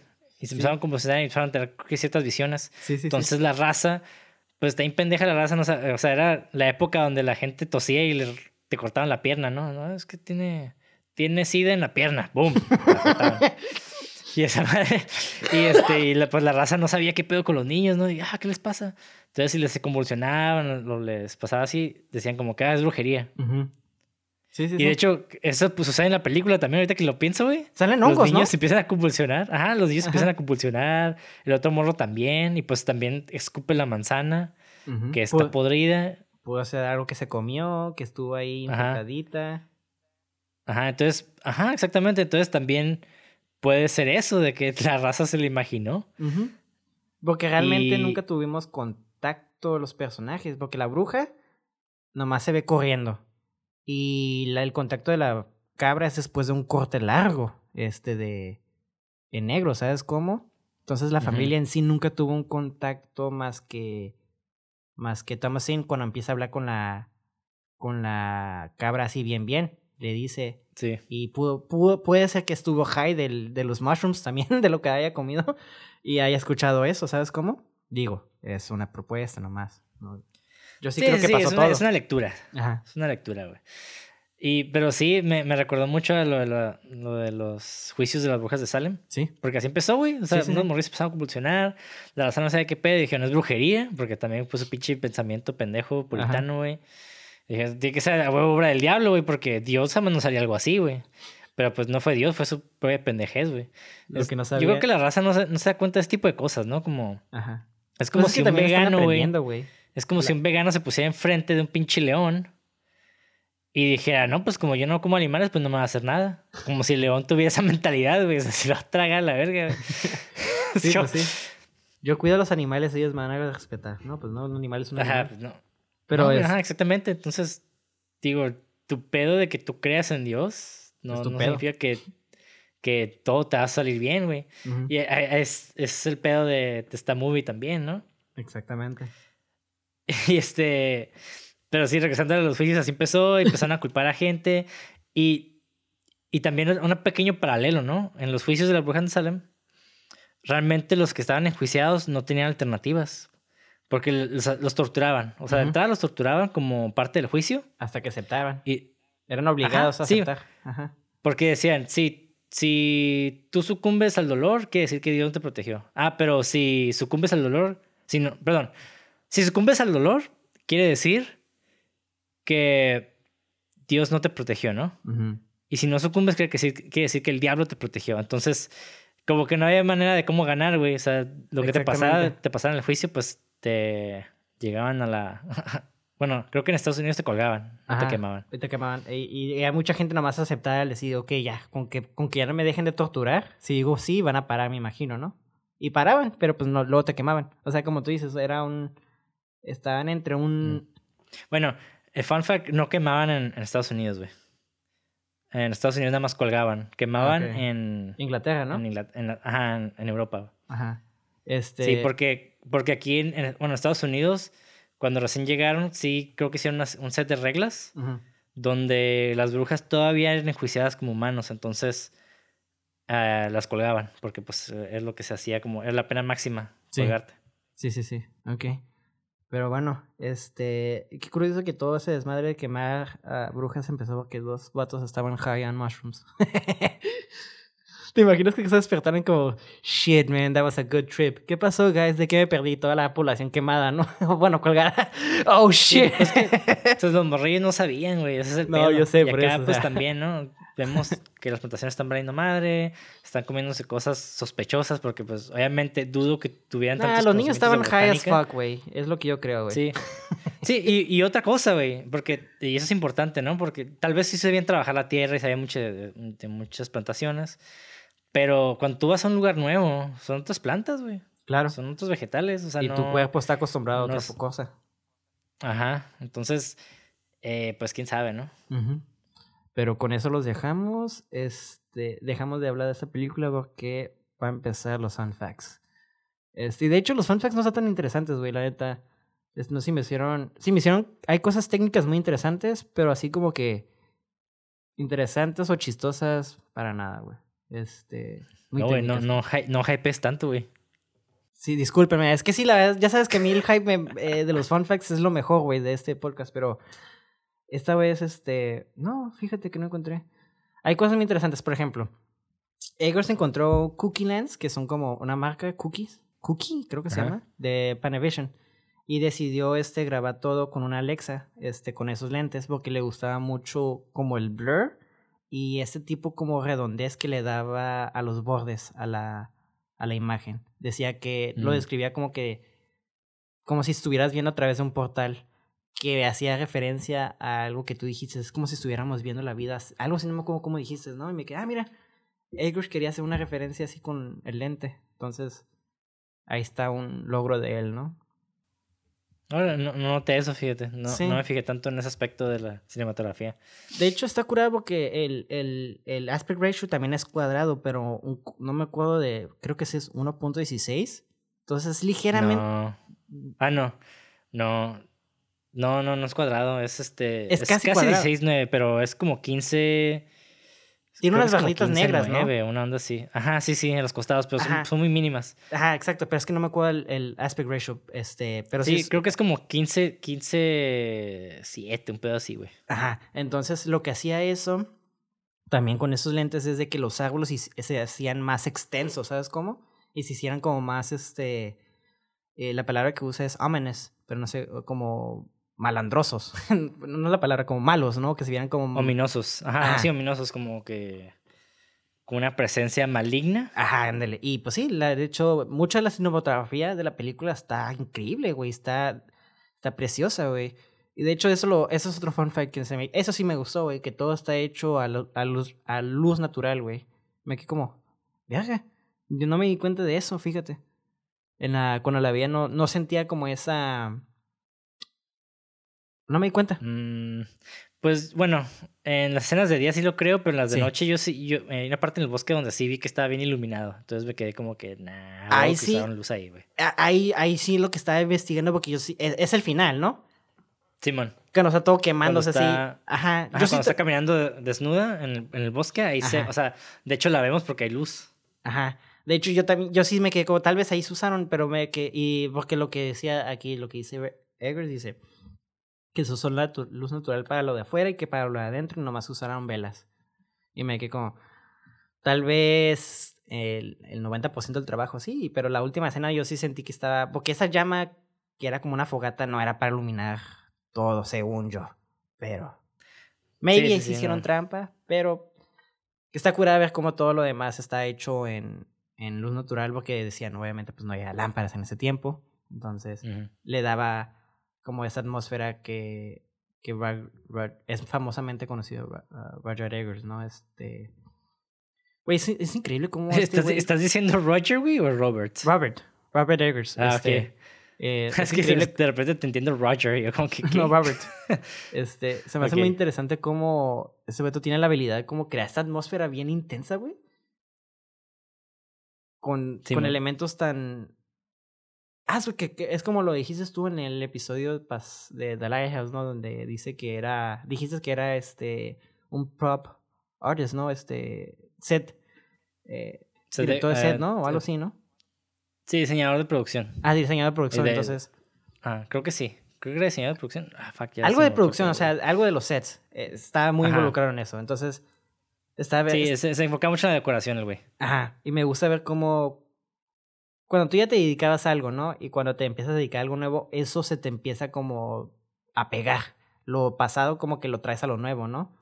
Y creo que eso es lo que le ayuda mucho a Robert, Robert Eggers a, a, crear esta atmósfera, ¿no? Y, de hecho estaba viéndolo en una entrevista donde dice este que para mí lo más importante es que la gente se sienta ahí. Y si el detalle más chiquito está mal, eso ya rompe la ilusión. Y para mí eso ya es como un no, no. Básicamente lo que está diciendo me que, güey, qué loco que seas tan detallista, ¿no? Entonces, este... Sí, güey. Sí, eso es, es, una gran diferencia, güey. La neta, yo sí... Digo, muchas películas, por ejemplo, Fear Street, como dije, a mí me gustó mucho esa trilogía. Pero no, la neta, no, no le llega al nivel de, The Witch, güey, en ese aspecto, güey. Claro. Porque, sí, digo, es más entretenido, entre comillas, Fear Street. Y digo entre comillas porque a mí me entretiene más The Witch. Pero yo sé que la mayoría de la gente tiene más Fear Street. Claro. Por, eh, por el ritmo que lleva. Claro. Y lo comprendo, ¿eh? Porque también, digo, si yo no me... The Witch definitivamente ti que es una película que tienes que estar en el mood. Sí, definitivamente.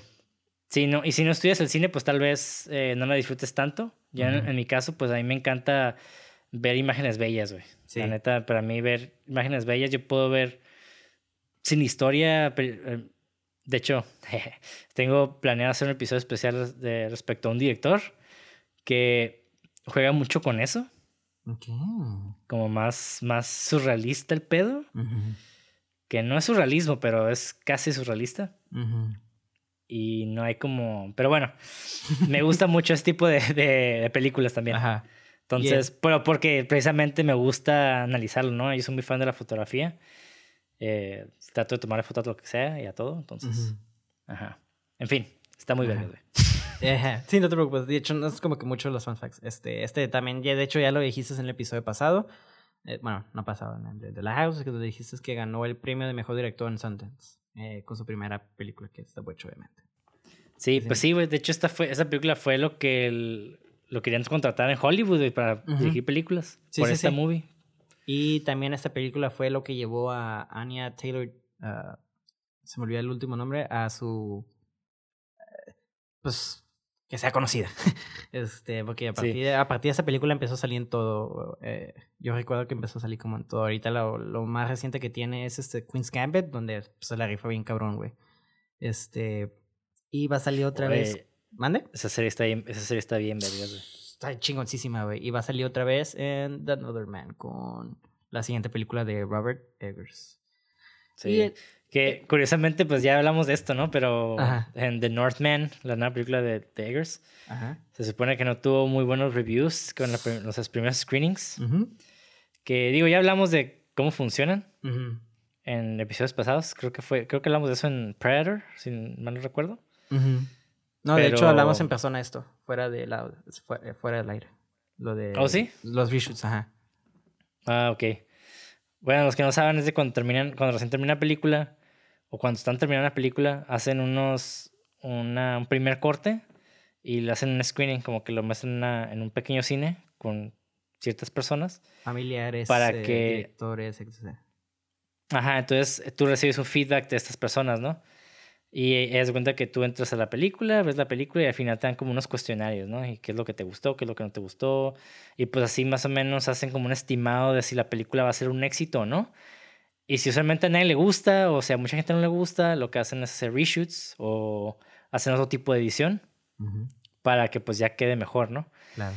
Pero pues también, digo, eh, mucha gente también se va por, por el otro lado, ¿no? Porque a veces estas, estas proyecciones se hacen cuando todavía no terminan los efectos especiales. Entonces, mucha gente dice que está chafa, refiriéndose tal vez a los efectos, porque no se ven curadas pero mucha gente lo malinterpreta como, como productores. Dice, ah, pues sabes que no les gustó a la gente, entonces hay que cambiar todo. Pero usualmente no es tanto eso, es más que nada que fueron. Como la película de Wolverine. la primerita. Esa película no manches, eh. Ajá. Que realmente creo que originalmente estaba mejor, pero por los screenings como que mucha gente no le gustó por los efectos, porque los efectos se llaman culeros y porque obviamente también no los terminaban.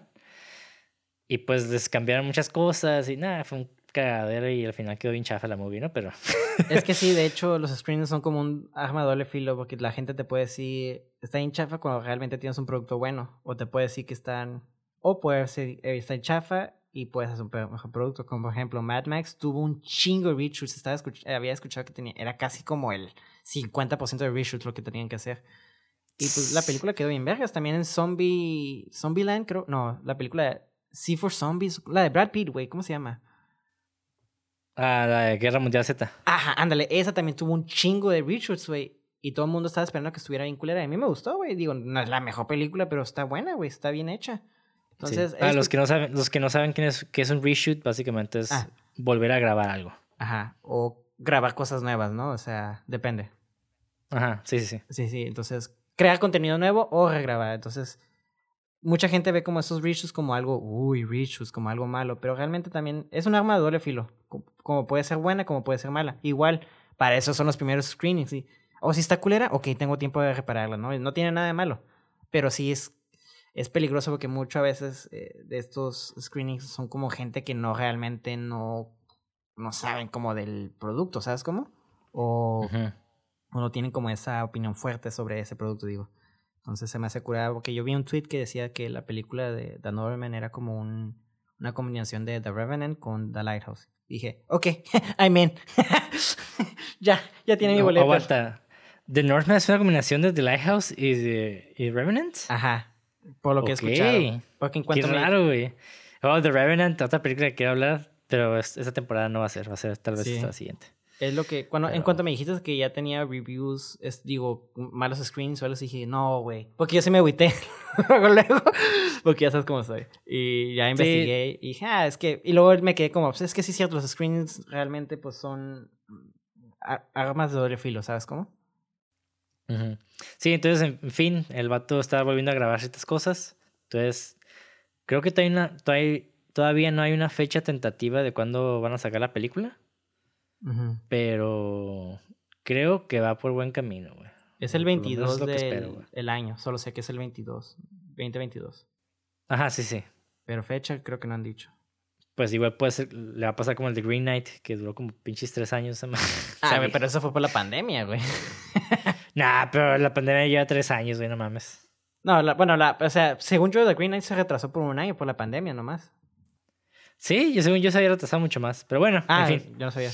Ok, anyways, este, y el último fun fact, que eso sí se me hizo muy curada, que el vato Robert, Robert Eggers, Robert Eggers estuvo trabajando con muchos, este, este, ¿cómo se dice? Fuck. Arqueólogos de Inglaterra y este diseño, este, ¿cómo se dice? Este, museos de, de este tipo de, de, de periodo. Y, contrató este carpinteros que eran exclusivamente diseñadores de constructores, de, se podría decir, o como se llamen, de ese tipo de, de casas. Entonces está cura ver cómo el vato por cinco años estuvo practicando básicamente, estudiando más bien de el cómo pues hacer todo eso. Y se me hace muy cura que también decía que todo fue hecho a mano, o sea, de, de cero básicamente, y costó cuatro millones de hacer, güey, la película. O sea, sumamente barata. Uf. Sí, bueno. Eh, no, sí se hace bien, güey. Se hace bien el precio porque. Acá hay en. Porque, pues, la neta también fue en una locación. Entonces, eh, no, no veo por qué hubiera. Aparte, creo que nada más hicieron una casa. Bueno, más que la. también la iglesia, ¿no? Eran como tres casitas. La casa grande y las chiquitas, ¿no? Ajá. Sí, realmente no fue como que tanto. Entonces, no se me hace tan descabellado, cuatro millones. O sea, no se me hace.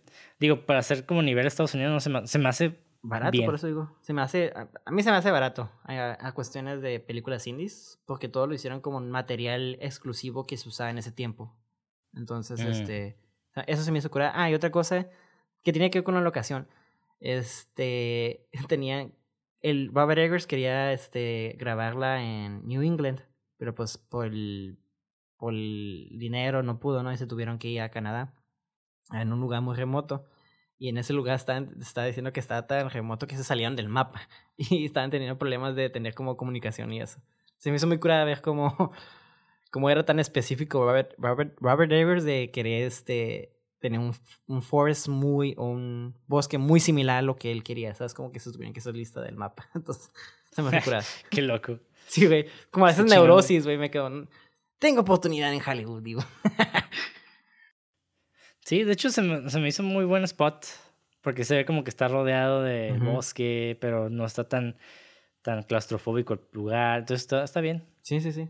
Y fue en Canadá, de hecho, donde grabaron. Este, entonces, está cool que Canadá tenga lugares sumamente remotos y creepy. pues si quieren grabar a futuro. Pero pues bueno, con eso los dejo. Mi último episodio para siempre. No es cierto, este, obviamente voy a tener uno que otro hosteado ahí, cuando Ricardo no pueda, pero generalmente Ricardo ya va a ser la voz de razón y entendimiento que yo no tengo. Ya voy a poder hablar de mis películas favoritas, que va a ser Mean Girls. Güey, está muy buena esa película, ¿eh? Sí, la neta está muy vergas. Muy buen guion. Muy buen guion. Está muy chingona. Sí, la neta sí está muy vergas película Pero bueno, La siguiente, el siguiente episodio les voy a traer otra película de horror folclórico. no les voy a decir cuál. Yo sí. Y no, no, no, no empieza con M ni termina con It's Summer. Esa no. Pero está curada esa película también. Eh, sí, de hecho es muy similar a esta. ¿La siguiente temporada? ¿Eh? Es muy similar a esta. Sí. Eh, ¿Cuál? A The Witch. ¿Cuál? ¿Pero cuál? ¿In Summer? No, la que vas a hablar. Ah, más o menos. Sí, es algo similar en el sentido que es como más folclórico el pedo. Pero, ajá. tiene que ver, tiene que ver, tiene que ver. Tiene que ver, tiene que ver un poquito. Muy poco, pero algo. Poquito, poquito, así una rasguñadita. Este, una, limpiadita de culo. Pero bueno, ahí está. Esa película, siguiente episodio, espérenlo. Muy bien. No Midsommar, otra. En fin. Van a pensar que es Midsommar, güey. Midsommar siguiente, no, no, a la verga. no, no es cierto, Me gustó, me gustó. Me gustó Midsommar, pero creo que la siguiente película va a tener eh, un poquito más de peso cultural. Sí.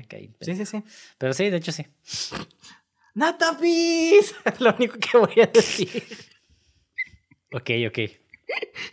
Y con eso finalizamos el episodio de hoy, nuestro primer episodio de la segunda temporada. Espero que lo hayan disfrutado mucho. Yo disfruté mucho viendo la película y espero que ustedes, si no la han visto, pues la vean.